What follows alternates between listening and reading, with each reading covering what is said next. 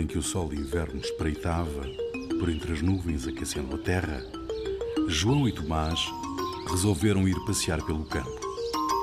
Os dois irmãos tanto correram, saltaram, subiram às árvores, jogaram às escondidas, que não deram conta do correr do tempo. Quando João começou a sentir dificuldade em ver as árvores que o rodeavam e a estrada que se estendia à sua frente, ficou preocupado e disse ao irmão: Temos de regressar a casa, Tomás. Já escureceu e está a arrefecer. Ah, pois temos.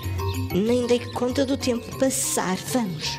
Preparava-se para regressar, mas eis que ouvem uns barulhos muito estranhos. Todos encolhidos e com os cabelos em pé, olharam um para o outro assustados.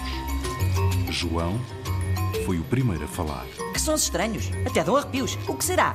Serão fantasmas? Fantasmas? Isso não existe. São sombras de certeza. Sombras? Que sombras? Sim, sombras. As sombras das árvores. Pouco convencido com a explicação do irmão e cada vez mais amedrontado, Tomás insistiu. E, e, e os ruídos? De que serão? Também tem explicação para isso? João, querendo convencer-se a si próprio e ao irmão, respondeu com pouca convicção. Bom, bem, uh, talvez seja o ranger dos ramos das árvores, pois o, o vento sopra com alguma intensidade. Será? Não me parece. João, cada vez mais apreensivo, tentou de novo tranquilizar o irmão mais novo. Já sei. É o ladrar de um cão ao longe. Oh, espera, é o, é o miar de um gato que foge ao cão. As explicações não conseguiram convencer Tomás, que, tomado pela angústia e pelo medo, num ímpeto de desespero, agarrou João pelo braço e arrastou o irmão dali para fora. Juntos, correram a bom correr através do campo, parecendo ter asas em vez de pés, ansiosos por chegar sãos e salvos ao calor de sua casa.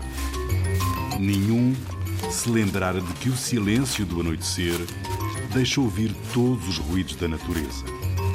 Ouvem-se as árvores a embalar a noite com os seus ramos frondosos, os pequenos animais da floresta que jogam às escondidas antes de dormir e espalham as folhas secas caídas no chão, enquanto lá no alto as estrelas brilham.